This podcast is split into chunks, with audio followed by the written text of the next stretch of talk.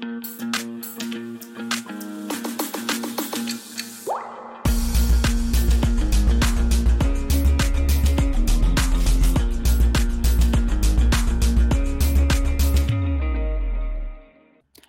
buenas tardes, bienvenidas y bienvenidos una tarde más, un jueves más al Lunan Talks número 17.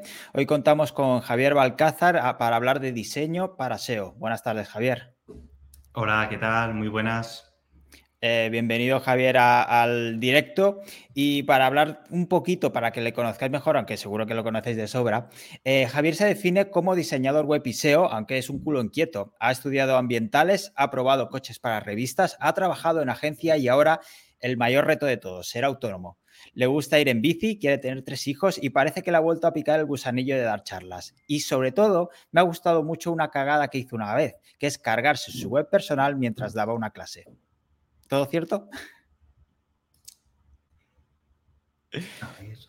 No sé si me, estás escuchando. Eh, Javi, me ha perdido. Hola, hola, hola. Los problemas del directo. Ahora, ahora estás muteado tú. Hola. Directo. Vale, no pasa nada. No sé si has escuchado la última. absolutamente nada. No, no, sí, sí. Perfecta, no me podía haber presentado mejor, David, la verdad. Chapó. Vale, perfecto. Pues Javi, muchas gracias por pasarte por el, por el canal. La verdad es que es un placer tenerte. Como decíamos antes, no habíamos hablado nunca, no habíamos coincidido, pero sí que te tenía localizado por ahí, por, por el Internet. Eh, sí, ¿verdad? Además, como yo, eh, vamos, eh, suelo comprar enlaces tengo cuenta en un Ancor, o sea que en algún, en mi email lo habrás tenido por algún momento, en algún momento habrás visto alguna compra. pero prometo que no he espiado ningún nicho ni nada, no hacemos esas cosas. bien, bien, bien, está bien. Para empezar, Javi, ¿qué fue antes, al menos para ti, el SEO o el diseño?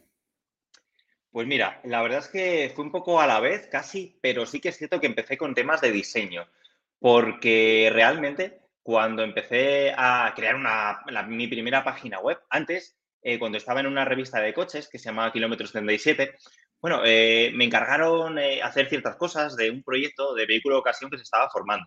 Entonces, había que hacer bastantes cosillas y yo no sabía temas de diseño. Entonces, me empecé a, me empezó a picar la curiosidad, ¿no? De cómo hacer esto, porque yo se lo mandaba al desarrollador. El desarrollador, por muchas veces, estaba con otras coches, cosas y, se liaba y, y bueno, no había mucho tiempo. Entonces dije, oye, ¿por qué no intento hacerlo yo? Entonces empecé con el tema del diseño, con HTML, CSS un poquito, ¿no? Y empezó a picar la curiosidad ahí. Y luego ya dije, anda, pero si hay otro sistema mucho más fácil, que se llama WordPress. Entonces eso fue aproximadamente en 2016, 2015, 2016, no recuerdo. Y bueno, empecé a crear eh, mi primera página web y la verdad es que me sorprendió lo fácil que era, ¿no? Con WordPress y entonces empecé a crear una página para, para un posible cliente, que me, me vamos, algo, un trabajito de modo prácticas. Luego me creé ya mi web, empecé a crear contenido, empecé, digamos, empezaron a llegarme clientes y empecé sobre todo con el tema de diseño. Eh, ¿Qué pasaba? Que claro, luego a mí me empezó a picar la curiosidad de, oye, ¿por qué este resultado está más arriba de este? ¿Cuál es la razón, no? Entonces ya empecé a jugar un poco por mí mismo y a ver lo que era el SEO. Y entonces ya a partir del diseño empecé a ver qué era el SEO y bueno, empecé a formarme de manera autodidacta como muchos otros con la creación de nichos. Vale, entonces me ha, quedado una duda, ¿el diseño se puede aprender? O el, gusto, porque puedes aprender más o menos de diseño, pero es lo que te decía antes por Twitter, es que, o sea, no, es que reniegue, es que e, el diseño reniega de mí, o sea, soy negado. Sí, sí que es cierto que muchos eh, realmente para crear una página web hay veces que sí que es cierto que tenemos que tener cierto gusto, ¿no? Pero yo creo que todos tenemos ese mínimo gusto que hace falta. Realmente, eh, yo, David, por lo menos no te veo con una camiseta rosa, un jersey rojo y unas gafas doradas. Así que, por lo que veo, te combinas más o menos bien la ropa, por lo que veo. Eso es porque, uno, no me ves lo que llevo debajo y dos, le he preguntado a mi hermana antes de entrar en directo. Sí, sí, sí. Bueno, pues ya te digo que con tu hermana o no, pero seguro que podrías. Y es que realmente el gusto, sí que es cierto que no se aprende como tal, pero sí se entrena, ¿eh? Yo al final, muchas veces cuando vamos a crear una página web, eh, no hace falta inventar la rueda. Al final, David, si yo, por ejemplo, te digo, oye, eh, ¿cómo te imaginas una web eh, de lujo, de un producto de lujo, tipo joyería, ¿qué colores, eh, David? ¿Qué colores te vienen a la mente de un producto de lujo, tipo joyería, una web, una tienda online de ese rollo?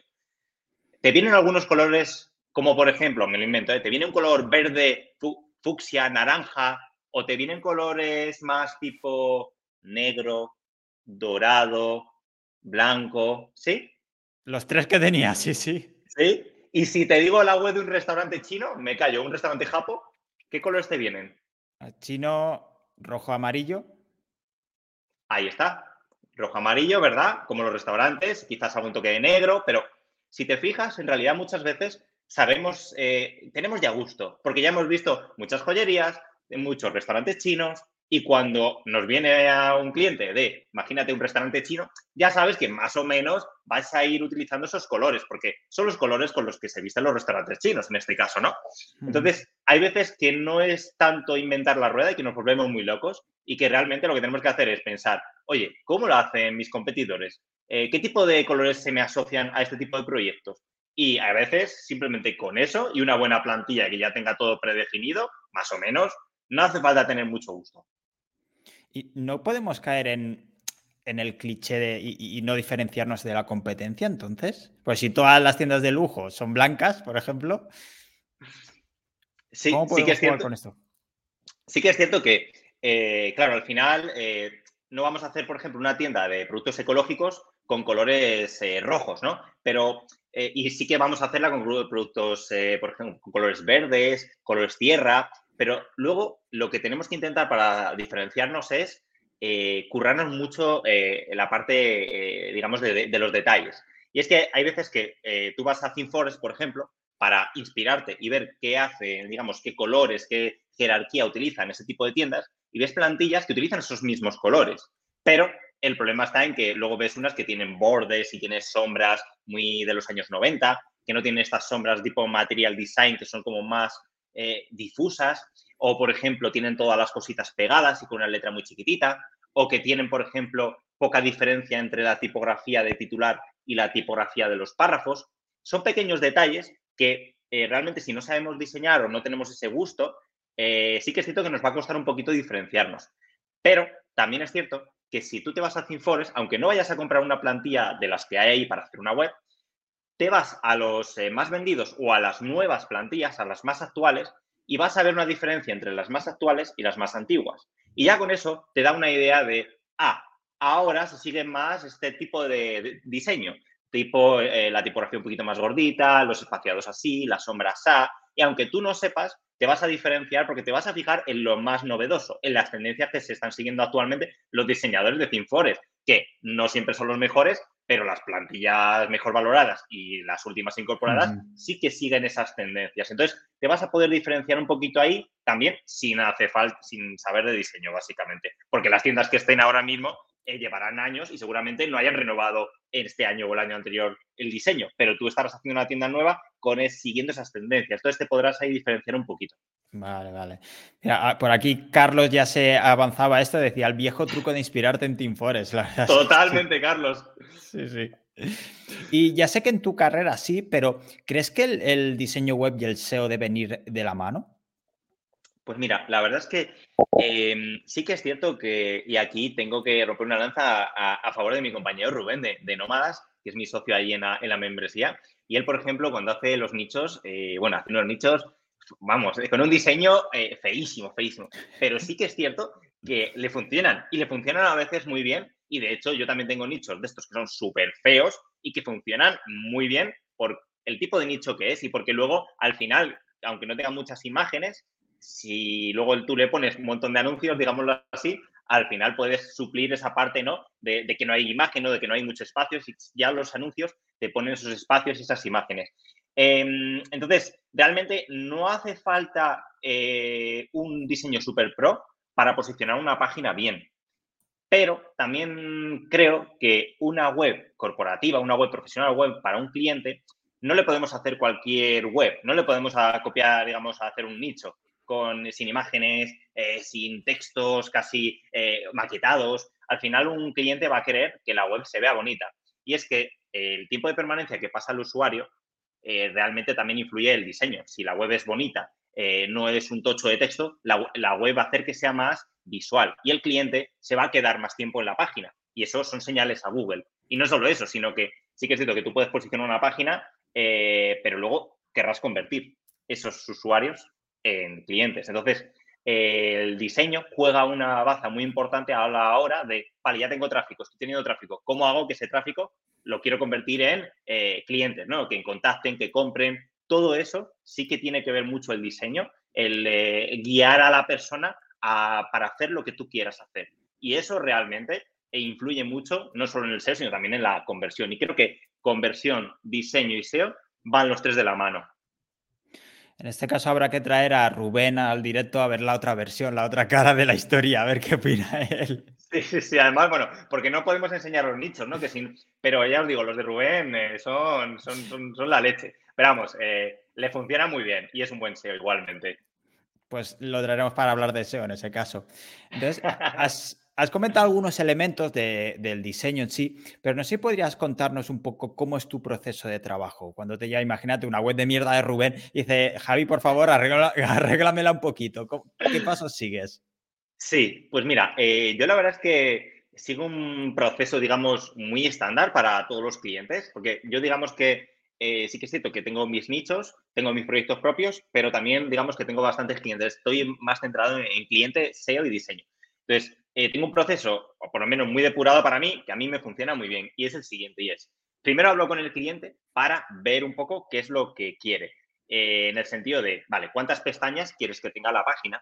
Eh, y luego, si me dice, imagínate que no tiene ni idea, y me dice, pues esta, esta y esta, y le digo, vale, pero ¿qué vendes? Porque igual te interesa tener esto o esto otro. Entonces, siempre le saco toda la información que pueda al cliente para que me diga cuáles son sus servicios, cuáles son sus productos y que me cuente por qué se diferencia de otros. Y luego lo que hago es, vale, creo un Google Drive, en este caso, con una carpeta por cada página. Es decir, una carpeta para inicio, una carpeta para quiénes somos, una carpeta para servicios y así. Y en esas carpetas le explico al cliente que tiene que subirme un Word con los textos que quiere poner en esa landing y las fotos que quiera poner él ahí. Luego, en la otra carpeta lo mismo, la otra carpeta lo mismo, para que para mí sea muy fácil a la hora de saber qué texto va dónde y luego qué, qué foto tengo que coger, porque a veces me acuerdo las primeras veces que me mandaron un Word con todos los textos mezclados, con las fotos integradas en el Word y, bueno, en fin, era imposible, ¿no? Sacar las fotos de ese Word, saber qué texto iba a dónde. Entonces, eh, digamos que le ayudo un poquito en la organización y, sobre todo, me ayuda a mí en no trabajar eh, de más en esa, eh, luego educando, ¿no? Entonces, es mejor organizado en el primer momento.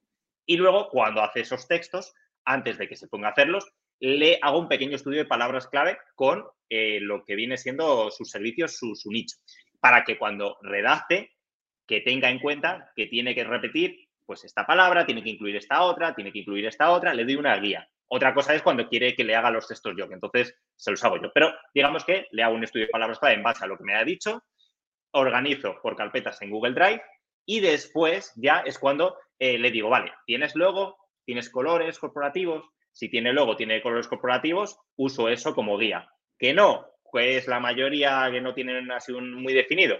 Lo que suelo hacer es, eh, bueno, le voy proponiendo en base a el viejo truco que comentábamos antes, que también comentaba antes Carlos, de Cinfores, pues le propongo, mira, oye, ¿qué te parece en esta paleta de colores? Eh, que claro, previamente ha sido a webs de competidores, ha sido a Cinfores y ves un poco por dónde se mueve ese sector. Cuando llevas varias páginas ya diseñadas del sector, ya te lo sabes, pero cuando estás empezando es un truco muy, muy útil. Y luego, en base a eso, pues ya eh, empiezas, eh, digamos, a proponerle eh, luego también, pues, colores, tipografías. Y cuando más o menos ya te ha dado el visto bueno, me gustan estos colores, estas tipografías, ya lo que hago es, venga, pues ya empiezo la página de inicio, la página 2, la página 3, etcétera, etcétera. Y le voy pasando. solo le paso la de inicio realmente. Para que me dé el visto bueno. Si me da el visto bueno de que le gusta el estilo, ya cierro, pongo la web en mantenimiento para que no me moleste. Y es ahí donde empiezo a crear página 2, 3, 4, pum, pum, pum, pum, pum, pum, pum. Y cuando ya lo tengo todo, ya es cuando se lo enseño. Porque si no, el problema que se corre es que el cliente esté opinando a cada paso que demos o que, por ejemplo, vea que algo está a medias porque está a medias, porque no te da tiempo a terminar ese día y se te empiece a decir cosas y tú pierdas tiempo. Entonces, al final, lo mejor es, eh, bajo mi punto de vista, eh, enseñar una que le gusta. Cierras, haces, haces, haces, entregas y ya una ronda o dos de cambios, pero sobre algo ya hecho que le gustaba previamente. Entiendo. Y has comentado el tema de colores y el logo y demás. ¿Te ha pasado alguna vez que le tengas que recomendar, oye, necesitas un rebranding? Sí, la verdad es que no, es, la, primera vez que, me... Vamos, eh, hace poco, por ejemplo, me llevó, eh, me llevó una, clínica de, injerto capilar. Y bueno, esta clínica de injerto capilar tenía un logo, pues, en fin, eh, de los años 2000, 90, o podemos decir 90 o 2000, y con colores que, bueno, no tenían nada que ver con el típico de, de injertos capilares. Entonces, a lo mejor es lo que se lleva en Turquía. sí, igual, igual era eso, oye, nunca se sabe. Entonces, sí que es cierto que le tuve que, ayudar un poquito, porque, eh, claro, si tú haces un diseño muy bonito, eh, pero las fotos que te da el cliente están todas desenfocadas, eh, son pequeñitas, los colores, el logo tiene 30 colores, que me he encontrado logos que cada letra tenía un color. Y entonces, claro, al final todo eso hace que mi diseño que al final es un portfolio que yo tengo, no luzca.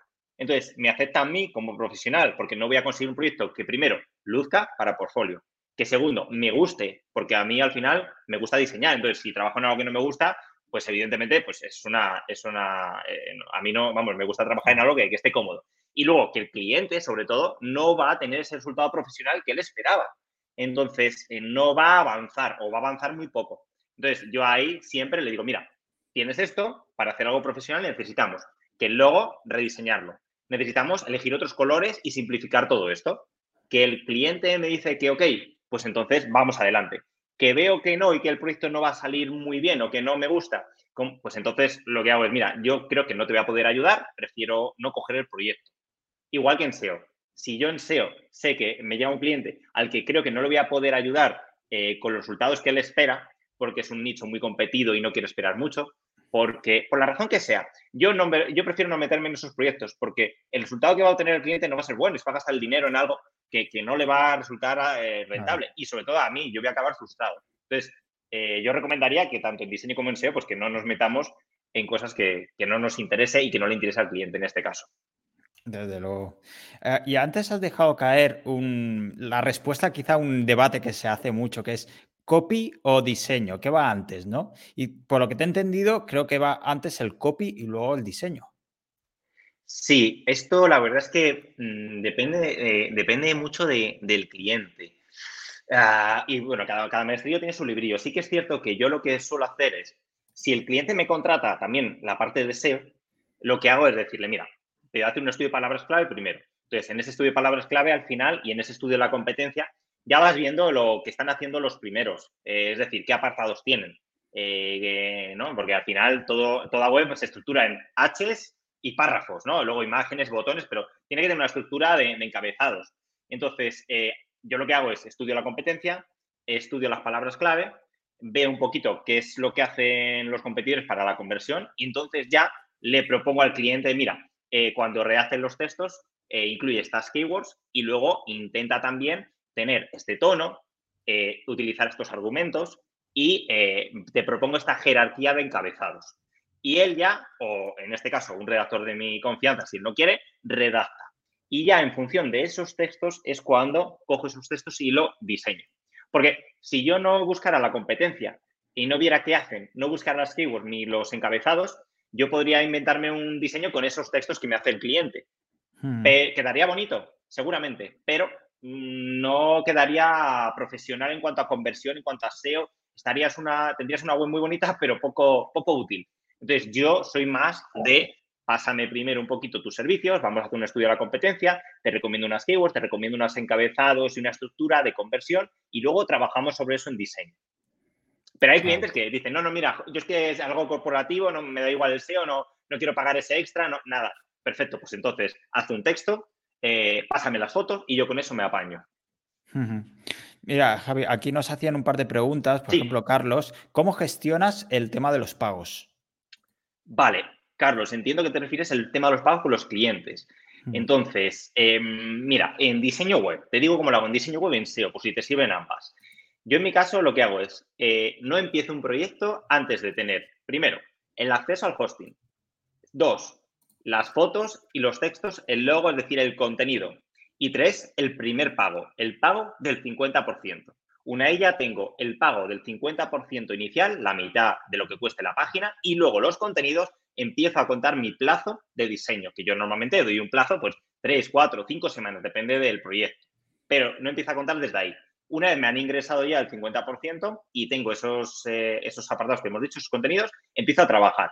Una vez acabo el diseño, yo lo que suelo hacer es ofrecer una consultoría de una hora a esa persona para ayudarle a manejar su página. Es decir, que sepa cambiar una foto, un texto, para que no dependa de mí todo el rato y sobre todo que sea más autónomo él para que no se tenga que gastar tanto dinero en contratarme luego a mí, ¿no? Entonces, eh, antes de esa asesoría, lo que hago es le entrego la página y entonces eh, le pido que me haga el ingreso de ese último 50%. Y cuando me lo hace, tengo esa reunión con él en la que le explico cómo gestionar los aspectos básicos de una web, como es cambiar imágenes, eh, textos y botones. Genial, muy buen sistema. Eh, Gisela también nos preguntaba respecto a los colores, ¿solo se tiene en cuenta la parte digital o también la posibilidad de que se hagan materiales en imprenta? Pues muy, muy buena pregunta, Gisela. Yo la verdad es que eh, suelo utilizar también el tema, vamos, suelo tenerlo en cuenta porque hay ciertos colores eh, que no se ven muy allá en, la imprenta. Sí que es cierto que la mayoría de colores, tanto en imprenta como en la web, si no se ven bien en la web, es decir, si un blanco con detalles amarillo fosforito, muy fosforito. No hay mucho contraste, no va a haber mucho contraste en pantalla y tampoco lo va a haber en papel. Entonces, mm. ahí eh, realmente va muy de la mano, pero no vamos a hacer una elección súper diferente en uno y otro, porque los colores que no tienen contraste y que no se ven en uno, tampoco se van a ver en el otro. Entonces, salvo casos muy, muy concretos, eh, sí se tiene en cuenta, pero a la hora de diseñar la página, ya lo vas a tener en cuenta para que se vea bien ahí y se va a ver normalmente bien en la imprenta, por lo menos eh, desde mi experiencia con los clientes que he trabajado. Perfecto. ¿Y cuáles crees que son los principales errores que se cometen normalmente en el diseño web? Pues mira, em, se, cometen, eh, se cometen errores cuando una persona se guía por sus gustos personales y no por lo que está funcionando en ese sector, que nos pasa mucho, ¿no? Oye, yo sí, a mí me encanta el azul, me encanta el azul, pero voy a escoger el azul para, eh, pues eso, una tienda de, joyería. A ver, depende. Si lo combinas, si es un azul muy oscuro, lo combinas con negro blanco y le pones unos toques de plateado y dorado o algo así, perfecto. Pero no me pongas un azul, por ejemplo, cian, el típico azul eh, eh, clarito, ¿no? Porque, y blanco, porque no realmente no, no dicen mucho sobre una joyería, ¿no? Entonces, a mí me gusta mucho ese color, pero no lo utilizo. Sin embargo, para una web de piscinas, oye, chapó, perfecto. Entonces, uno de los errores más eh, claros es sobre todo ese, que nos dejamos guiar por nuestros gustos personales o por los gustos del cliente. Al cliente eh, le pueden gustar, oye Javi, a mí es que me encanta el rosa con el rojo, con el amarillo, con el verde. De hecho, me llegó, como antes comentaba, un cliente que tenía un logo de todos los colores. O sea, cada letra era un color y era como, no, no puede ser. Y le dije, mira, yo sé que a ti te gusta mucho esto, pero no se ve bien el logo en tu web fíjate que, tampoco estás combinando los colores de una manera que, la gente dice, ostras, ¿esta web de qué, de qué es? ¿Es una guardería o es una tienda de X? Entonces, guiarnos por los gustos del cliente va a hacer que el resultado, tanto para él como, eh, como para ti como profesional, no, no sea muy bueno. Entonces, yo recomiendo que gustos fuera y que lo que hagamos sea guiarnos un poco por lo que está funcionando, eh, bueno, en este sector y luego, evidentemente, si tienes buen gusto, pues perfecto, pero mm, si no tienes buen gusto, no te guíes por tu gusto ni por el del cliente. Y luego también otra de las cosas que se suele cometer en los errores es si el cliente, en principio, eh, hay veces que se contratan diseñadores que no tienen ninguna noción de SEO. Y no está mal, en realidad, eso.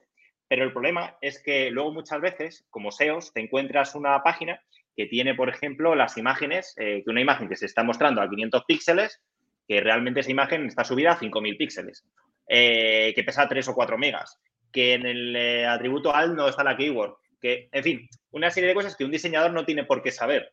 Pero, bueno, al final, uno de los errores que más se cometen y que más veo yo cuando me llegan los proyectos como SEO es ese tipo de cosas que no se tienen en cuenta, pues que la web pese poco, que no tenga tropecientos plugins, que las imágenes estén optimizadas, que no se tenga en cuenta el SEO en un inicio. Entonces, es uno de los errores más claros y que si vamos como diseñadores luego a llevar el SEO, hagamos ese esfuerzo de al principio eh, un poco ayudar al cliente con el SEO, porque luego nos va a repercutir en que no tengamos que reoptimizar imágenes que hemos subido al trebolillo, eh, no tengamos que eh, rehacer los textos otra vez y rehacer el diseño, porque sí, tú cobras como SEO mes a mes, pero al cliente le estás haciendo perder meses de trabajo y, dinero. Entonces yo, por lo menos, intento que mi cliente, pues, cada céntimo mm, le, sea útil, ¿no? Le sea rentable. Yo creo que quizá los diseñadores lo hacen para que los SEOs tengan trabajo también, porque si lo hicieran todo a la primera, se acabaría ahí. A mí te lo digo, pues sí, eh, no, lo había pensado David, así que, que sigan, que sigan así. Exacto, es por la comunidad, todo por la comunidad, sinergia de profesionales. Ah, por aquí, Carlos y Eric nos hacían un par de preguntas. Vamos primero con la de Eric, que quizá conecta mejor con el tema de colores. Tema de colores, ¿tienes en cuenta el contraste de los colores? Si colores corporativos no tienen un buen contraste y se tienen que cambiar tonalidades. Sí, la verdad es que mm, sí. O sea, al final el cliente puede gustarle mucho un azul muy clarito, turquesa, y, un, y el blanco, y un verde muy, también muy clarito, pero un verde menta, ¿no? Un azul así clarito, un verde menta, un blanco, que pueden estar bien para fondos, ¿no? Porque un fondo de un color, otro de otro, otro de otro, bueno, puede tener sentido, pero cuando al cliente le gusta mucho y dice, no, quiero el botón así o los textos así, eh, vale, te gusta mucho ese color y es un color corporativo, vamos a utilizarlo en las zonas donde eh, no, digamos, afecten al contraste. Como por ejemplo puedan ser un botón, un botón de un color muy clarito con el fondo muy clarito, no. Que el cliente quiere ese color porque es corporativo y tiene que estar en la web, perfecto. Lo ponemos en sitios donde realmente no afecte tanto al contraste, como pueda ser en este caso, en este ejemplo, ¿eh?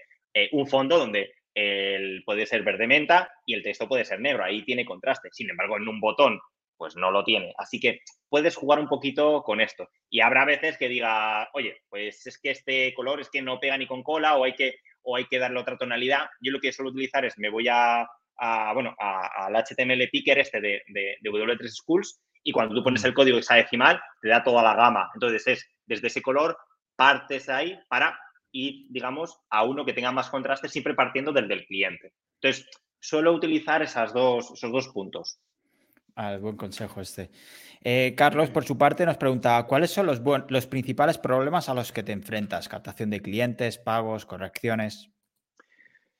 Pues mira, Carlos, la verdad, la verdad es que tengo que decir que tengo bastante suerte. Eh, soy una persona que, que, de momento, por lo menos, ya llevo unos años en esto y ya cuando haces tu cartera de clientes no tienes ese quizás problemas de captación, ¿no? Al final, boca a boca hace que, te sigan llegando.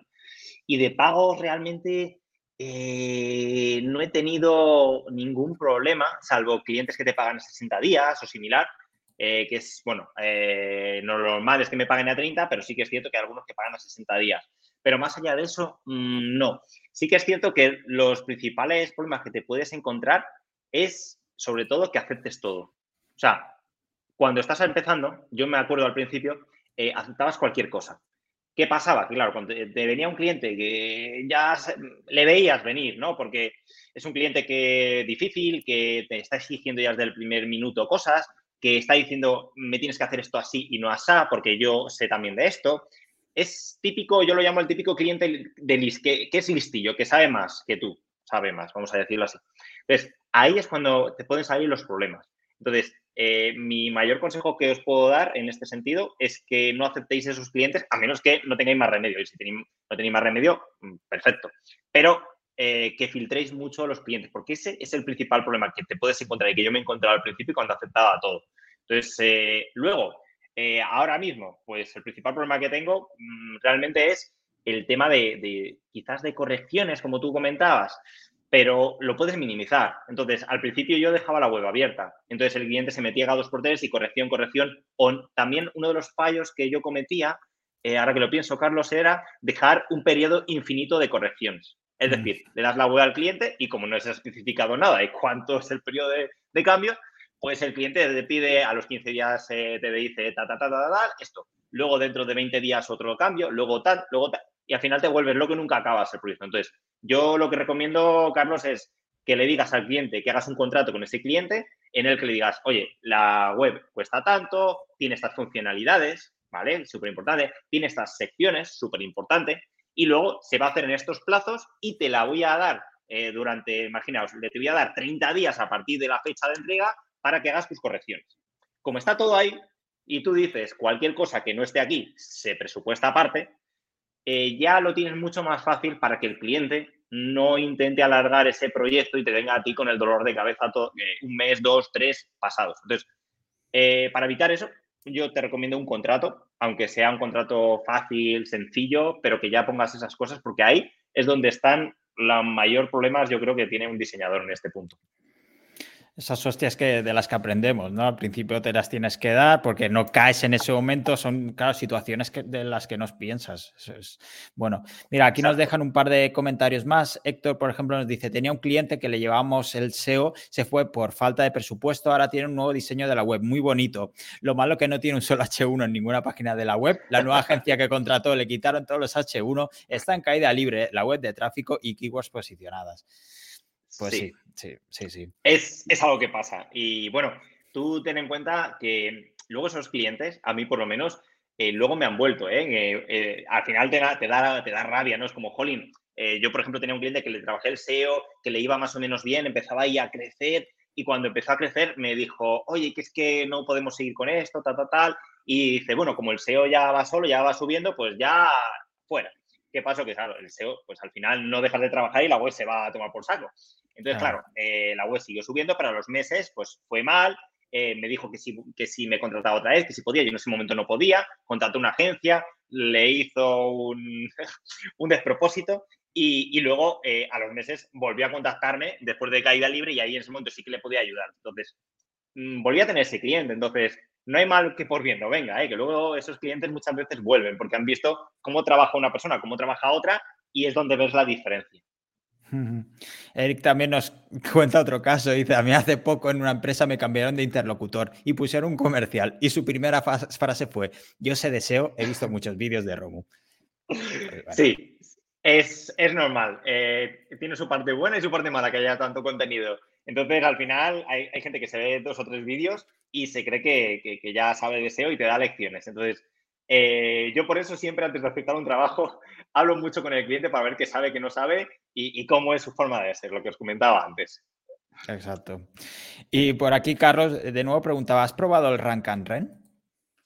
Sí, eh, he hecho alguna web de Rank and Rent. Em, realmente no es el tipo de, monetización que más me gusta, eh, porque, bueno, imagino que todo el mundo sabe lo que es Rank and Rent, pero por si no, es, yo creo, una página, imaginaos de eh, yo qué sé, reformas en Madrid y lo que hago es me creo una página ahí, la posiciono y luego, eh, digamos, la puedo vender a eh, empresas de reformas de Madrid que le digo, oye, yo tengo esta página posicionada y me llegan clientes todos los días.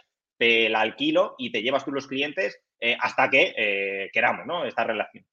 Entonces, yo, la verdad es que me ha gustado más el tema, la monetización del CPL, de coste por lead. Al final, es una manera que tú le vas pasando los leads y que te, van, te vayan pagando por cada lead o para, por cada conversión. Yo intento trabajar más ese eh, tipo de nicho y realmente Rank and Rent hice una vez, no me gustó mucho la experiencia y lo dejé de trabajar. Hay mucha más variable humana también en Rank and Rent. No tienes que depender de otros y tal. Mira, Ignacio nos recomienda para hacer rank and siga a los unicornios. se refiere a Edu Laborda y compañía que, y más Romero, que, sí que se dedican mucho más a esto, sobre todo al tema de SEO local. Es buen, muy buen consejo. Y si te parece, hablemos un poco de WordPress, porque tú trabajas normalmente con WordPress. No sé si tienes algunos temas de referencia o que, con los que te guste más trabajar. Pues mira, la verdad es que yo soy de esas personas que mm, cuando le funciona la cosa, eh, va con esa cosa, a piñón, porque muchas veces a mí me gusta mucho aprender y hacer, eh, probar muchos, eh, muchas plantillas, pero el problema es que cuando tienes tiempo reducido y que todos ahora mismo en esta vida tenemos tiempo reducido, pues si te funciona una cosa, vea por ella y ve con ella. Entonces yo, por ejemplo, utilizo muchísimo, muchísimo un tema que se llama Astra, que seguramente muchos conoceréis. Es el típico tema súper, súper ligero, tiempos de carga muy buenos, que no mete mierda entre medias y la verdad es que funciona muy bien y sobre todo que luego le puedes unir eh, varios maquetadores y, que tiene, por ejemplo, un plugin que se llama Starter Templates, que, que aunque no tengamos ni idea de diseño, tú te coges ahí, te vas a Starter Template y hay un montón de páginas ya hechas que importas directamente con Astra y empiezas sobre una base.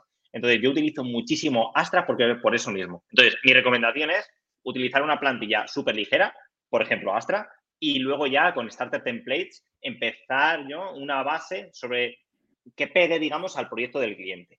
Y luego también tengo otra recomendación, que es otra de las cosas que suelo hacer, que es o utilizo Astra y Elementor totalmente para, hacer la web al dedillo y como yo quiera, o hay veces que eh, cada vez menos, la verdad. Sé que hay muchos detractores de ThemeForest, porque las plantillas que hay pues vienen con maquetadores quizás un poco más pesados, como Visual Composer, que mm, hay veces que meten más mierda, ¿no? Que en otras eh, plantillas como Astra o, o Press, similar, o Hello Elementor. Pero eh, la ventaja que tienen a veces es que si nos vamos a ThemeForest y resulta que el cliente quiere una web de no sé qué, y resulta que vamos a ThemeForest y hay una plantilla que es justo como quiere el cliente, que te ahorras tener 300.000 plugins y pensar el diseño, claro, imaginaos que me viene una web de un hotel, eh, una reserva de hoteles Claro, eh, tú te puedes coger Astra y le puedes meter 20.000 plugins para hacerlo, pero vas a tener que hacer todo desde cero, vas a tener luego que elegir los estilos todo desde cero.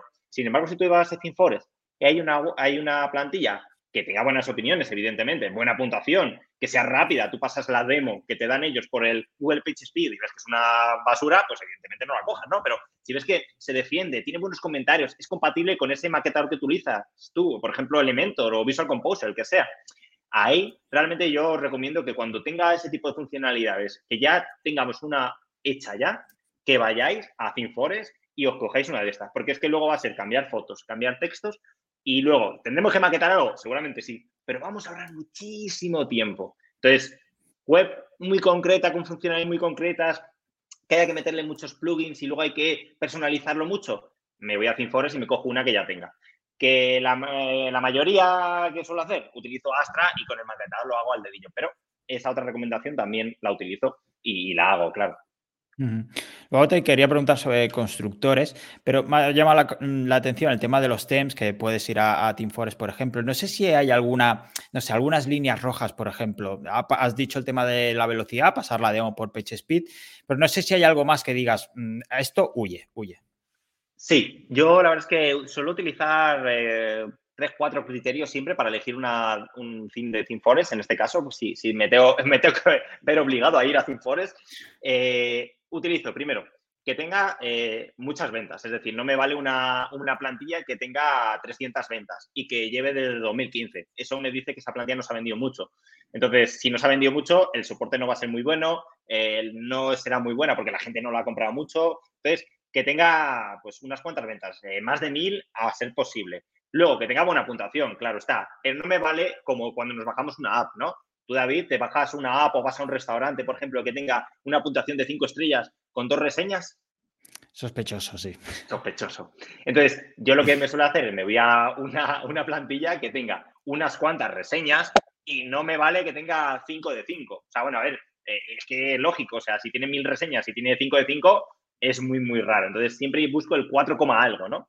Y luego lo que hago también es, me voy en ThemeForest, cuando tú vas a una plantilla, tú tienes, eh, digamos, comentarios de la gente. Entonces, tú te vas a los comentarios y puedes ver si el soporte, si el desarrollador contesta. Porque si el desarrollador contesta, evidentemente es que le pone atención. Y luego también, si tú en el buscador de, los comentarios pone problem, error, pones eso, te filtra los comentarios que ah, pone la gente con eso. Entonces, claro, tú te fijas si hay muchos o si sobre todo dicen, joder, llevo dos semanas esperando en el soporte y no me hacéis caso, así que lo voy a poner por aquí público, que eso lo hace mucha gente. Eso ya me dice que la plantilla mm, no es muy buena, porque cuando yo me tenga un problema voy a estar un poco atado de pies y manos. Entonces, ese tipo de plantillas no las cojo. Entonces, eh, reviews, eh, cantidad de reviews, puntuaciones, que no tenga ese tipo de, bueno, que haya comentarios, que, el desarrollador conteste, que no haya muchos errores y luego el número de ventas y em, que, sea, que se haya actualizado hace poco. ¿Me vale una plantilla que se creó en 2015? Sí, sí, siempre y cuando estamos en 23 de febrero hoy, se haya actualizado este mes en algún punto. Si no se ha actualizado este mes y desde el año pasado no se actualiza, no la cojo. Claro, muy buenos consejos, la verdad. Y abramos el melón entonces. Eh, constructores. Eh, has comentado ya Elementor, por ejemplo. ¿Lo sueles utilizar habitualmente? ¿Es tu preferido? ¿Has utilizado otros? No sé, Oxygen, por ejemplo, alternativas. ¿Cuál es tu postura ahí? Pues mira, eh, yo soy de la opinión de si algo te funciona, funciona bien y te manejas muy bien, eh, vea por ello y sigue con eso. Es decir, eh, si tú te manejas muy bien con Elementor, por ejemplo, y te haces la web como churros, vas rápido, eh, te sale la web bien, que luego carga bien, que no tiene que es un plugin digamos que funciona bien, sigue con ese. Es decir, y utiliza el tiempo libre que tengas y te apetece, oye, pues ya lo utilizas en voy a probar este o sigue no es, o voy a probar Visual Composer porque me han dicho, voy a probar Divi, pero yo la verdad es que soy muy de piñón fijo, utilizo eh, Elementor eh, a saco porque me funciona bien, porque las webs salen luego con un, con un plugin tipo WP Rocket eh, y una plantilla tipo Astra ligera, eh, va, la web, va la web rápida, te permite controlar el responsive al dedillo. O sea, para mí es el mejor maquetador. Eh, ¿Que hay otros maquetadores que son mejores en otras cosas? Sí, sin duda. Pero al final no hay ni mejor ni peor maquetador en realidad. además, lo he dicho mal, no, no el mejor maquetador es Elementor para mí, sino digamos, con el que mejor me manejo y el más equilibrado con lo que yo hago. Entonces, no seáis fanáticos, yo por lo menos no, sea, no soy fanático de nada, eh, con un maquetador. A uno le funcionará Visual Composer y estará, se apañará muy bien con Visual Composer. Perfecto, sigue con Visual Composer. Es decir, a ti te funciona, te ahorra tiempo, eh, te sale la web bien, luego eh, optimizas con Rocket o con cualquiera y la web va rápida pues sigue con, Visual Composer o con Divi. Que bueno, yo la verdad es que Divi, a mí yo. Ni con un mejor, mejor. Pero respeto, oye, que haya gente que está muy acostumbrada y que, le gusta mucho Divi. Entonces, ahí no creo que haya mejor ni maquetador peor o maquetador, de, mejor o peor maquetador en términos absolutos. Creo que hay algunos que funcionan mejor en unos puntos o en otros. Yo, por ejemplo, utilizo mucho eh, Elementor y luego también System Forest muchos eh, vienen con Visual Composer, con el Bakery, que no es mi preferido, pero si cumplimos los requisitos que he comentado antes, me vale igualmente. Entonces, recomendación Elementor. Eh, si no, eh, la verdad es que Gutenberg no está nada mal últimamente y el siguiente no es, la verdad es que lo he probado y me, ha gustado, pero tampoco lo he probado mucho. Entonces la gran pregunta, ¿se puede conseguir un 100 en Core Web Battles con Elementor? A ver, yo, yo creo que sí, yo creo que sí, ¿no? Yo, por ejemplo, eh, con Elementor luego eh, puedes personalizar la web al dedillo, puedes unificarlo con muchas plantillas, es muy versátil, eh, puedes hacer menús, puedes hacer de todo y luego mm, si lo unes a una plantilla bastante ligerita, como puede ser un Astra o un Hello Elementor, luego mm, realmente lo puedes optimizar también mucho. Yo, por ejemplo, utilizo mucho WP Rocket, eh, para tema de, caché, minificación. Y realmente puedes conseguir puntuaciones muy, muy, muy buenas, eh, por ejemplo, de PageSpeed, eh, con un plugin, con un Elementor que te mete 20.000 divs uno dentro de otro, pero luego al final, realmente las webs salen bien, posicionan en SEO, pueden ir rápidas y luego cacheas y minificas. Entonces, realmente a mí me funciona y lo voy a seguir utilizando por eso. Pasamos, si quieres, a, tu faceta de, formador, ¿no? Porque además tienes un curso. ¿Siempre has tenido esta, esta vocación, básicamente, de, querer enseñar?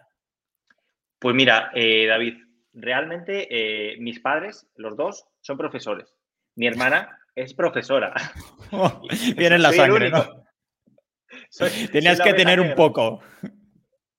Ahí está, ahí está, ahí está. Ya en la presión no podía. No, en realidad no, pero bueno, yo creo que me viene un poco de familia. Entonces empecé de profe eh, la universidad. Cuando estaba en la universidad daba muchas clases a, pues, compis o también a, niños, ¿no? Eh, adolescentes. Eh, que yo me acuerdo que yo en este caso estudié ambientales, me fui por el bachillerato de ciencias. Entonces, bueno, siempre me han gustado la física, las mates, más o menos no, se me daban mal. Entonces, me, salían muchas clases de, cuando estaba en la universidad, de chavales de 15, 16, 17 años que por física y mate. Entonces ya empecé ahí a ver que eso pues me, gustaba. Y luego ya, pues al final em, empecé a dar clases en una escuela eh, que se llama Aula CM, que muchos lo conoceréis, y estuve allí pues 3, 4 años casi dando clase y ahí vi realmente que lo que me gustaba. Eh, porque tener clientes está muy bien, tener nichos está muy bien, pero el tema de enseñar, eh, la verdad es que a mí personalmente me gusta porque ves, tienes un feedback además directo. Tú enseñas algo y ves la cara de la gente si lo está entendiendo, si sí, si no, y realmente pues es un feedback muy directo sobre algo que estás haciendo. Entonces, sí, mm, eh, está, está, muy bien. Y luego además que ves que esa gente empieza aquí y va escalando, va escalando y tiene su proyecto. Y luego eh, tiene un emprendimiento y ves cómo tú le vas ayudando y cómo eh, esa persona va creciendo. Entonces, es la verdad que para mí una de las profesiones más bonitas y, y de, digamos, toda, de todo lo que yo hago, que es nichos, clientes y luego clases, a mí es la que más me gusta. Y esto, mm, desde el desconocimiento total, ¿cómo, cómo, empiezas a, ejercer como profesor? Es decir, tú buscas una oferta de trabajo normal, te vienen a buscar, oye, mira, necesitamos un profe tal, ¿es por contactos? ¿Cómo funciona? Pues normalmente, a mí por lo menos las colaboraciones que, me han ido llegando han sido porque tú al final en redes sociales, o ya sea en YouTube, en Instagram, en Twitter, en LinkedIn, si tú haces vídeos, si tú, mm, digamos que muestras esa faceta tuya didáctica de te enseño a hacer esto o esto otro, va a haber gente que primero te vaya a contactar para que le ayudes con un proyecto o para que le hagas tutorías, que también salen eh, proyectos así, o para que le hagas su página web porque ha seguido tus tutoriales y no, no ha terminado ¿no? de hacerlo o, no tenía tiempo. Y luego también la gente ve cómo explicas y si explicas bien o no, y si sabes del tema o no. Entonces, al final, eh, mm, te llegan posibles colaboraciones si enseñas lo que sabes hacer y sobre todo lo enseñas de una manera didáctica, que claro, a la escuela le interesa tener a un profe que lo explique bien, en este caso, o, por lo menos de acuerdo a, lo que al criterio suyo. Entonces, eh, no hay tantas ofertas, yo creo, en LinkedIn o para echarlo tú. Eh, hay alguna, pero suelen llegar más por la visibilidad que tú puedas tener y trabajar. Aunque sí que es cierto que hay veces que te inscribes en una oferta de trabajo, te inscribes y entonces pues empiezas esa rueda, porque al principio quizás es un poco más complicado, pero si ya tienes unas tablas, ¿no? Ya, oye, este chico ha estado en no sé dónde y en no sé dónde, pues ya la gente pues como que te busca un poco más. Entonces al principio tienes que darle mucho bombo a redes y mucho, incluso buscar alguna oferta de trabajo, pero la mayoría de colaboraciones buenas en este sentido te van a llegar si tienes un poco de marca o si lo trabajas por lo menos. Genial. Eh, por favor, en el chat quiero más amor y menos odio, porque aquí todo el mundo odia todo. Odia WordPress, Gutenberg, las gambas, las tazas, así que un poco más de amor, por favor. y Carlos Gracia nos preguntaba, ¿te has planteado montar una agencia? a ver, en realidad eh, no es que tenga una agencia, pero yo sí que eh, en, un momento empiezas como freelance y empiezas tú solo a pues a diseñar tus páginas, a llevar, digamos, eh, el SEO de los clientes, pero llega un punto en el que em, si haces bien tu trabajo, la gente normalmente pues habla bien de ti. Entonces, al principio quizás nunca lo vas, te vas a plantear montar una agencia desde un primer momento, pero luego vas viendo que eh, vas hasta aquí, ¿no? En, de, curro. Entonces empiezas a contar con colaboradores. Entonces, eh, yo por lo menos creo que, no sé si montaré una agencia en algún momento, pero eh, realmente no hace falta, digamos, mostrarte como agencia y tener muchos proyectos. Yo, por ejemplo, eh, no soy agencia, pero sí que tengo colaboradores que me ayudan para eh, redacción, que me ayudan para diseño de las páginas, que me ayudan para el SEO, que me ayudan para llevar campañas de Google Ads. Entonces, al final, tienes que, yo por lo menos no quiero en principio, o por lo menos ahora mismo, una agencia, porque yo mismo con mis colaboradores de momento me basto. En el momento en el que eh, pues me apetezca crecer más, me permita crecer más, pues ya, pues veré si me compensa o no y, montaré una agencia. Pero de momento la verdad es que me gusta la manera en la que trabajo, me gusta el tiempo que tengo y, me apaño bien, como me apaño con mis colaboradores eh, de ese modo. Aquí eh, Eric nos preguntaba también, ¿cuántos proyectos tienes activo de media? Porque tienes muchísimas cosas. No sé cómo lo haces. Dices que te gusta el tiempo que tienes. ¿Tienes tiempo realmente? Ah, sí, a ver, suelo, suelo trabajar 10 horas de media aproximadamente. Eh, entonces, bueno, eh, debería trabajar menos. Creo que todos deberíamos trabajar menos para tener también tiempo libre, ¿no? Para, otras cosas. Pero, pero ahora mismo, pues proyectos eh, de clientes que les lleve el SEO, por ejemplo, pues ahora mismo tengo oh, cinco, cinco clientes cinco clientes de SEO. Tengo ahora mismo páginas web que están en proceso de diseño. Una, dos, cuatro, cuatro que estoy diseñando. Y luego, pues los nichos, que nichos son muchos, eh, desatendidos, también te lo digo, eh, porque la gente dice, ¿y este? No, no, desatendidos totalmente. Entonces, podemos decir que tengo otros proyectos, pero que están desatendidos. Y luego tengo el proyecto de Nómadas junto a mi socio Rubén, eh, que bueno, imagino que lo conoceréis y quien no lo conozca es una plataforma, es una membresía de, formación de marketing digital. Y luego tengo, por otro lado, otro proyecto que es Wanna, Wanna Plugins, que es básicamente un plugins que estamos desarrollando eh, con mi socio Rubén y con otro socio que se llama Miquel, de redacción y, bueno, muchas cosas más con IA, de creación de webs enteras con IA. Entonces, tengo bastantes proyectos entre manos y si no fuera gracias a los colaboradores que os comentaba antes, no podría, o sea, eh, no podría atenderlos a todos y tener resultados. Entonces, lo de la agencia, pues eh, bueno, podríamos decir que soy una mini, agencia gracias a los colaboradores, si no yo solo no podría. Mira, aquí David se ofrece a ver dónde se echan solicitudes para colaborar en tu próxima agencia. Pues mira, si necesitas, eh, David Caraballo se ofrece. Y sí, bueno, además David es un crack, o sea, David hace unas cosas con, con IA y bueno, y, también eh, las páginas web, o sea, al final es un crack. Os recomiendo, me tiro piedras sobre mi tejado, ¿eh? pero si alguien me diera un diseñador web, por favor, que, que, que contraste también, que pida presupuesto a David, porque es un, es un crack.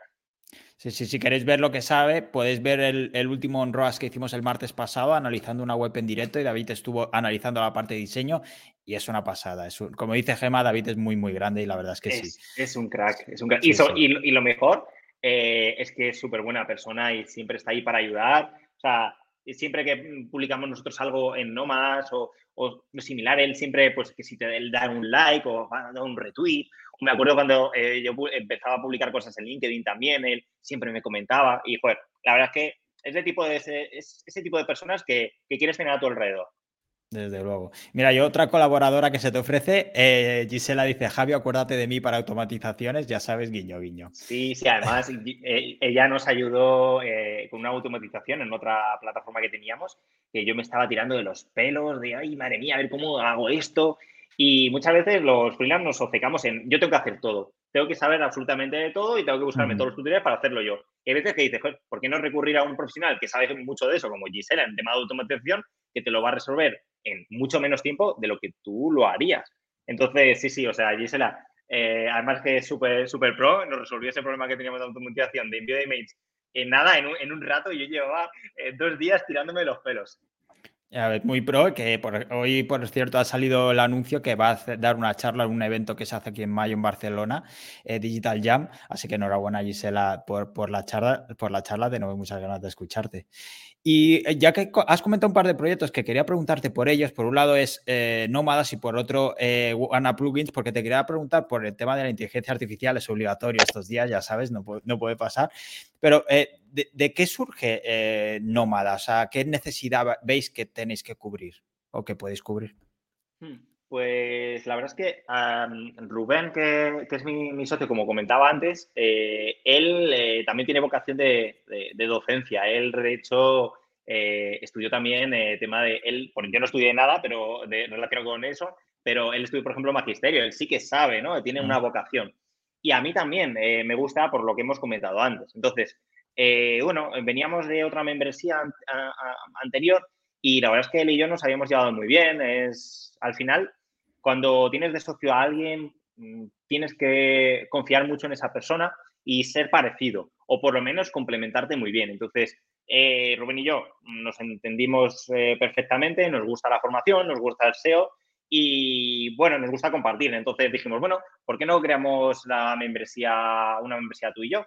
Y nada, surgió de que los dos nos gustaba hacer eso y no buscábamos hacernos de oro, ni mucho menos. Entonces, eh, queríamos un poco pues, compartir nuestros conocimientos, tener eh, una comunidad en la que todos pudieran aportar y nos gusta mucho el SEO y el marketing digital. Entonces dijimos, venga, vamos a lanzarlo y nos apoyamos en, gente como ESPE, en gente como Tete, en gente como eh, Didaco y al final, pues entre todos creamos esa membresía gracias a todos los alumnos que, luego nos, empezaron a seguir, como Angélica, David, bueno, no, no voy a seguir diciendo nombres porque me dejaría algunos seguro. Pero bueno, eh, lo empezamos ahí y como nos gustaba enseñar y queríamos hacerlo de una manera un poco em, como más orientada a la comunidad, pues lo, decidimos hacer. Y bueno, en esas estamos, en esas seguimos y vamos sacando cursos pues de SEO, de, eh, de marketing digital en general, de LinkedIn, o sea, al final un poco de todo, porque no queremos ser la típica membresía SEO, que está muy bien, oye, que hay muchas, eh, pero como hay muchas, nosotros queremos, digamos, ir a un perfil más de marketing digital eh, que, que SEO puro y duro. El otro día, por ejemplo, hizo, creo que hicisteis con Espe un directo, ¿no? Analizando perfiles de LinkedIn y demás, que estuvo guay.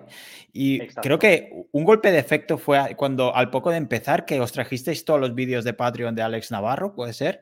Y fue un buen fichaje, ese fue un buen movimiento. Sí, la verdad es que sí. Alex es, bueno, eh, yo me acuerdo que eh, empecé en el SEO casi, casi por él, porque yo me acuerdo que él, vamos, es el padre del SEO aquí en España, eh, uno de los padres del SEO, ¿no? De los primeros que empezó. Y yo me acuerdo cuando veía, empezaba a leer su blog, empezaba a, ver los vídeos, eh, bueno, lo de Cuondos, cuando estaba, cuando estaba él, la verdad es que es, un, crack. Y bueno, la cosa es que Rubén le, conocía en persona de alguna quedada de Cuondos de hace tiempo y bueno, mm, una vez, eh, como er, ellos eh, sí que son más amiguetes, eh, quedamos, empezamos a hablar con, él, empezó a hablar sobre todo de Rubén, que el tema del Patreon, pues al final lo iba a, chapar en ese momento. Y bueno, pues al final es una manera de darle, darle salida y darle continuidad a esos vídeos que tenía él y que realmente son vídeos de mucha calidad. entonces, qué pena, ¿no? Que se desaprovecharan de ese modo y llegamos a un acuerdo y la verdad es que ahí, gracias a Rubén y gracias a Alex y sobre todo también gracias a Luis Duato, porque Luis Duato en el Patreon también tenía bastantes vídeos, entonces eh, nos cedieron tanto Luis Duato como Alex Navarro esos vídeos y fue para nosotros una gran suerte porque son dos grandes profesionales y sobre todo eh, que poder compartir esa calidad con nuestra comunidad eh, es que era, vamos, la, bomba. Y nos alegramos bastante y se lo agradecemos mucho a, los dos. Desde luego. Y en, el caso de OnePlugins, porque te quería preguntar por el tema de la inteligencia artificial, no sé si lo utilizas como para hacer textos, pero también para el diseño. ¿Te apoyas en esto para, para diseñar? Pues fíjate, la verdad es que mm, de momento no me he apoyado para el tema del diseño. Eh, Sí que es cierto que hay alguna herramienta, que empieza a salir alguna herramienta que sí que te puede ayudar en el tema del diseño, pero como tengo una metodología eh, que ya llevo varios años, tengo una metodología en mi caso como muy depurada, muy ABC, que tardo poco en hacer las cosas. De momento no conozco una herramienta, digamos, de, de IA para, para, para diseño web que me pueda, digamos, aportar o ahorrar en algo, por lo menos de momento, o igual lo desconozco. Entonces, eh, de momento no lo utilizo para, diseño, sí lo utilizo más para SEO, eh, no solo para textos, sino también, por ejemplo, para categorizar eh, keywords, por ejemplo, para, hmm. imagínate, para meta descriptions, para descripciones de productos o también para nichos, porque para clientes no tanto, pero por ejemplo para nichos sí que estamos probando ahora en buenaplugins.com, que es básicamente ahí mi spam, que es la herramienta, ¿vale? Que, nosotros hemos creado eh, Rubén y yo, junto a nuestro socio Miquel, Miquel Colomer, que es el desarrollador de este, de este plugin. Entonces, eh, es un plugin que estamos probando, estamos utilizando para crear eh, nichos con cientos o miles de artículos utilizando la API de OpenAI. Entonces, bueno, de momento ya tenemos gente utilizándolo y nosotros estamos haciendo varias webs. O sea, digamos, eh, no sé si son 8 o 10 creadas con este, con este plugin e intentamos crear una o dos eh, cada, cada dos semanas o así para ir viendo, para luego mostrarlo, porque al final eh, nosotros estamos probando este plugin que es nuevo y que lo hemos desarrollado hace poquito. Entonces, queremos, digamos, mostrar los resultados con las gráficas y con cómo vayan.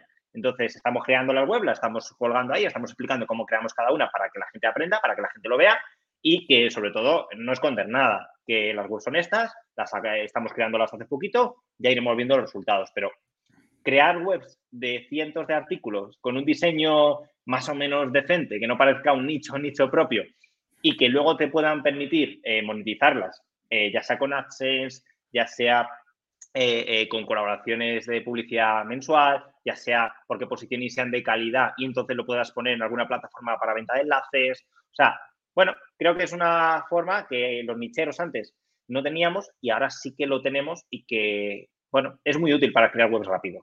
Está guay. Os he dejado el enlace wanaplugins.com en el chat por si queréis echarle un vistazo. Os lo pongo también por YouTube. Y has dicho que estabais documentando el proceso. ¿Eso se puede ver en Nómadas?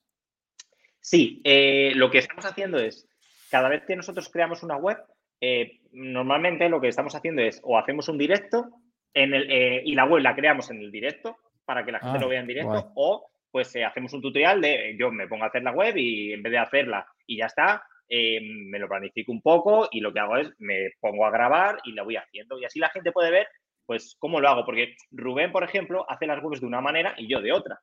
Y dices, pero si utilizáis el mismo plugin, eh, que es el que te crea las webs. Sí, pero bueno, eh, por ejemplo, él saca eh, los títulos o las keywords de una manera, yo los saco de otra. Entonces, así de ese modo, la gente puede ver diferentes maneras y coger una manera de Rubén, otra manera mía, unirlo con algo suyo y así lo hace. Entonces, estamos colgando primero los vídeos en, la plataforma de, Nómadas y también en la plataforma de OneAppliance.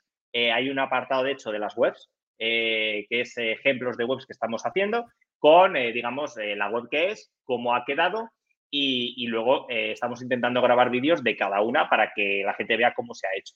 Entonces, bueno, a ver si dentro de poquito tendremos una versión mejorada del plugin que seguramente salga entre la semana que viene y la siguiente, en, una, dos semanas aproximadamente, y estamos esperando tener esa versión para grabar con esa nueva versión que tiene 20.000 cosas más de enlazado interno, de imágenes, de vídeos, en fin, eh, ya, ya lo veréis porque eh, las webs van a hacer solas, eh, pero mucho, con mucha mejor calidad que con esta versión 1.0 que tenemos ahora mismo. Genial. Os he pasado, Gisela también ha compartido la comunidad de nómadas, nómadas.me, y os he dejado la URL que decía Javi antes. Y déjame, por, por favor, eh, porque Carlos Gracia ha dicho, cada maestrillo tiene su proncillo. totalmente, totalmente. Muy malo y muy bueno a la vez. Y Eric nos preguntaba si se puede programar eh, los posts con el plugin. Sí, eh, con el plugin os damos, digamos, una plantilla con CSV en el que una columna es la fecha. Entonces tú, si dejas esa columna vacía, te los publica todos del tirón. Y claro, te publican mil artículos en, unos minutos, pero eh, bueno, si lo quieres hacer un poco más natural, yo por ejemplo a mí me gusta más eh, irlo publicando de pocos en pocos, hombre, si son 100 eh, o 200, los publico de una atacada, ¿no? Pero si son ya más, lo que suelo utilizar es esa columna para poner la fecha. Y solo publicar, pues imagínate, 5 por día, 3 o 4 por día. Y entonces poner la fecha en esa columna y se, y se publican en esa fecha que tú has dicho. Vale. ¿Y qué tal estáis viendo la indexación con estas webs? Pues mira, eh, estamos eh, de momento, la verdad es que están indexando bastante bien. Eh, mm, sí que es cierto que no hemos hecho una web de, todavía de, de, 200.000 artículos, pero mm, con esta nueva versión del plugin queremos ya lanzar webs más grandes y en ese momento lo que haremos será utilizar esto justo que hemos hablado de la fecha de publicación. Porque sí que es cierto que al final tú puedes hacer una web con 200.000 artículos el primer día, pero Google no se la come porque no tiene autoridad, no tiene, no tiene, digamos, una cuota de rastreo asignada todavía, que es una web nueva. Entonces, yo ahí lo que solemos hacer es eh, publicar de pocos en pocos y utilizar la API de indexación de Google, eh, Console, que te permite, pues, una indexación, pues, mm, bueno, eh, mandar más URLs eh, gracias a la API. Entonces, eh, de momento están indexando bien de cientos de artículos, utilizando estos truquillos de la API y, programándolo, digamos, algunos. Y con las de miles de artículos, yo lo que vamos, lo que vamos a hacer es eso, ir programando de pocos en pocos y utilizar la API. Y luego crear enlaces de apoyo siempre para ir dotándolo de un poquito más de autoridad y que, eh, bueno, tengamos más cuota de rastreo y entonces indexe mejor. Entonces ahí ya, bueno, ya sabéis que los enlaces son muy importantes Así que, bueno, hago un poco de spam aquí para una. Yo no voy a decir que no, yo no voy a decir que no. Entonces, eh, es importante eh, para el rastreo y para la indexación, que es que justo viene al caso, que al final los enlaces, o sea, hmm. eh, no solo sirven para, para subir de posiciones, sirve para, y si tenemos problemas de indexación, pues tener más, más rastreo y mejorar la indexación en ese punto. Y ya vamos a ir acabando y porque Angélica no ha podido pasarse al final, pero sí que me ha dejado una pregunta. Me preguntaba quién es Doraemon en Nómada. pues mira, uno de los apodos que, me han puesto en Nómadas es Doraemon. Y es porque em, yo soy muy friki de, los, plugins, de, las plantillas. Entonces, eh, tengo un repertorio ahí, tengo un Google Drive petado, o sea, de, de. Entonces, lo que suelo hacer es, eh, cada lunes, a menos si me piden plugins en, en, lo que hago es, pues subo. Pues normalmente les digo, oye, ¿queréis algún plugin para este, esta semana o algún tema? Y me dicen, pues este, este y este. Entonces, normalmente, no siempre, porque no los tengo todos, pero normalmente sí los tengo. Entonces, eh, claro, eh, los compartimos a través de la plataforma y pues ese dinerillo que se ahorra la gente porque tiene la plataforma pues los plugins por solo por pagar la membresía. Entonces te sale más barato pagar la membresía que, comprar el plugin aparte. Entonces, bueno, eh, por eso os digo, porque normalmente me preguntan y normalmente, oye, ¿sabes algún plugin de que haga esto, no sé qué? Entonces, ah, la verdad es que ahí contesta mucha gente, David también, eh, o sea, al final estamos un poco todos, pero hay veces que yo contesto yo y, contesto con el plugin y, lo subo a la plataforma. Entonces, ya sabéis, los nómadas que estáis aquí viéndome, recordad que podéis pedir cualquier, cualquier plugin y lo subo a la plataforma. Esto de Nómada está, está sonando muy bien. Quizá tendríamos que hablar de una colaboración Nómadas Unancor, a ver qué podemos hacer, ¿no? Un intercambio para ambas comunidades que creo que pueden salir beneficiadas. Que Nómadas, tiene muy, muy buena pinta. He visto varios de los eh, vídeos también y es, muy bien, muy buen curso, sí. luego, sí, sí. muchas, muchas gracias, David. Lo, intentamos, intentamos. Lo, mejor que tenemos, sin duda, eh, para nosotros es, la comunidad, la gente que, bueno, al final están ahí y, Angélica es una de ellas, por ejemplo, y chapó, o sea, sin duda, la comunidad.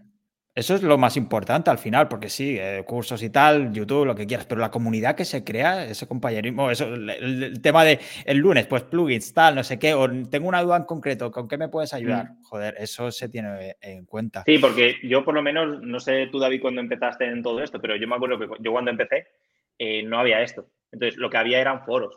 Y en el foro no era una respuesta tan instantánea, ni había tanta gente que supiera. Eh, entonces, joder, yo me acuerdo que me veía 20.000 vídeos para hacer una cosa. Ahora tienes YouTube, tienes eh, Google, tienes Ford y tienes las comunidades en Telegram para preguntar, para ayudar y, surgen muchas colaboraciones. Entonces, sea cual sea la membresía, más allá de nómadas, yo realmente os recomiendo que quien, sea que, quiera tener un apoyo para compartir, para ayudar, que os metáis en cualquier comunidad de Telegram, que hay muchísimas. Y oye, eh, Espe nos comenta, y también recuerda a la Javi que cuando lleguemos a mil usuarios en Telegram nos tiene que hacer un baile. ¿Qué es esto? sí, es que tenemos, la coña, cuando, cuando llegamos a los 500, eh, Rubén eh, hizo un baile que flipas, o sea, se vistió, bueno, parecía, parecía, vamos, que, era carnaval, se vistió con, unos tacones, con un, bueno, fue, fue la leche. Y empezó a hacer un baile, hizo un videomontaje eh, que era lo que prometió, eh, que cuando llegáramos a 500 en Telegram iba a hacer ese baile, iba a hacer un videomontaje y lo iba a colgar. Y bueno, lo colgó en Telegram, en Twitter y en todo, se quitó la vergüenza y la verdad es que nos lo pasamos bastante, bastante bien. Entonces, bueno, cuando lleguemos a los 1000, me va a tocar a mí y cuando lleguemos a los 1500, le va a tocar a este, que lo está diciendo ahora, pero, oye, oye, ¿qué es esto? ¿Quién ha pasado esto? Eh, bueno, eh, esto me lo habían comentado y ya que hacía referencia al baile y a un disfraz, digo, mira, eh, es buena oportunidad para acabar por todo lo alto. Sí, eso es, mi de, eso es mi, de mi despedida de soltero, que fue este año pasado y bueno, pues ya sabes, eh, pues ahí ya podéis tener una introducción de lo que podría pasar cuando lleguemos a mil. Pues mira, ya tenéis, ya tenéis una pista. Eh, Angélica dice que no se ve. Bueno, la compartimos si hace falta. En la comunidad, todo queda en la comunidad, por eso se hace. Vale, vale, venga, te lo compro, David. ¿no? Pues nada, Javi. Mira, una última pregunta y ya, ya te dejo ir, ya te dejo marchar. ¿Qué opinas del, del futuro del SEO con todo esto de la inteligencia artificial? Pues mira, la verdad es que creo que muchas muchos nichos, por ejemplo, informativos, eh, creo que lo van a pasar muy mal en ese punto. Porque ya, ya lo vimos cuando, por ejemplo, los típicos nichos de eh, el tiempo. El tiempo en, eso ya te lo responde Google, ya no hay clic. O, por ejemplo, ¿qué es no sé qué? Ya, o sea, eso lo hemos ido viendo como, ese, como muchos nichos se han ido yendo porque Google ha ido evolucionando. Entonces, creo que los nichos ahora informativos eh, y los blogs de muchas empresas van a caer en tráfico eh, por justo esto. Pero mm, sigo creyendo que al final hay muchos tipos de contenido, muchos tipos de búsquedas en Google y solo simplemente hay que rascar y buscar ese otro tipo de keywords que nos pueden ayudar. Entonces creo que sí que es cierto que eh, hay que adaptarse como siempre hemos hecho los SEOs eh, y bueno, eh, crear otro tipo de nichos o ayudar al cliente de otra manera. Entonces, creo que van a sufrir bastante en ese punto, pero siempre hay una manera de aprovechar que sufres con eso, pero te ayuda y te ahorra tiempo para hacer más nichos o para ayudar al cliente de otra manera gracias a esa IA. Entonces, si te adaptas, yo creo que la IA va a traer cosas muy buenas también y no solo malas. Sí, sí. De hecho, ayer en el directo de Chuiso o Fénix, por ejemplo, siempre dice, ¿no? Que más allá de ser SEOs o no, es que somos, nos buscamos la vida, ¿no? Somos esos buscavidas que, pues al final saldremos de una manera u otra, la verdad. Exacto. Al final es lo, bueno y lo malo. Lo bueno que tiene, que estás aprendiendo todo el rato y si te gusta, perfecto, porque siempre estás viendo cosas nuevas. Lo malo, es, si no te gusta aprender y eres de los que quiero hacer una cosa y la quiero hacer toda mi vida así tal cual, el SEO o el diseño o el marketing digital en general no es tu profesión. Sí, desde luego, si has venido al marketing a ser funcionario, mm, te has equivocado. Olvídate, exactamente. Pues Javi, yo creo que con esto podemos dejarlo aquí. La verdad es que ha sido un placer. Como decíamos antes, no había hablado contigo y estás súper cómodo. Espero que tú también lo hayas estado. Y cuando quieras puedes repetir porque esta es tu casa. Así que muchísimas gracias, eh, Javi. Nada, de verdad, muchísimas gracias a ti, David, por, esta invitación, por la charla. Yo también he estado súper a gusto, como si nos conociéramos de hace, de hace un montón. Y, de hecho ya me lo avisado Angélica y dice, bueno, vais a llevar genial, ya, ya verás. Y, también darle las gracias a Angélica por, por haber hecho de Nexo y por, y por haberme invitado. Y nada, cuando queráis, eh, pues también David, un día te invitamos a Nómadas, un directo o hacemos cualquier otra colaboración. Perfecto, yo encantado. Desde luego, muchísimas gracias a, Angélica por organizar esto y no ha podido venir, pero siempre está por aquí, está por aquí por el chat y será culpable también tanto de hoy como de los tres directos que tenemos la semana que viene, porque la semana que viene, martes, hablamos del síndrome del impostor con tres, tres SEOs muy buenas y una psicóloga que viene. El miércoles tenemos el notiseo y el jueves hablamos de SEO local. Así que tenemos eh, directos para rato y yo iré a nomás cuando me invitéis. Así que encantadísimo. Muchísimas gracias a todos por eh, los que habéis estado por el chat. Ha sido un placer teneros, ya que ha estado muy activo. Y de nuevo, muchísimas gracias, Javi, por venir. Esta es tu a vosotros. Quieras. Un Hasta abrazo.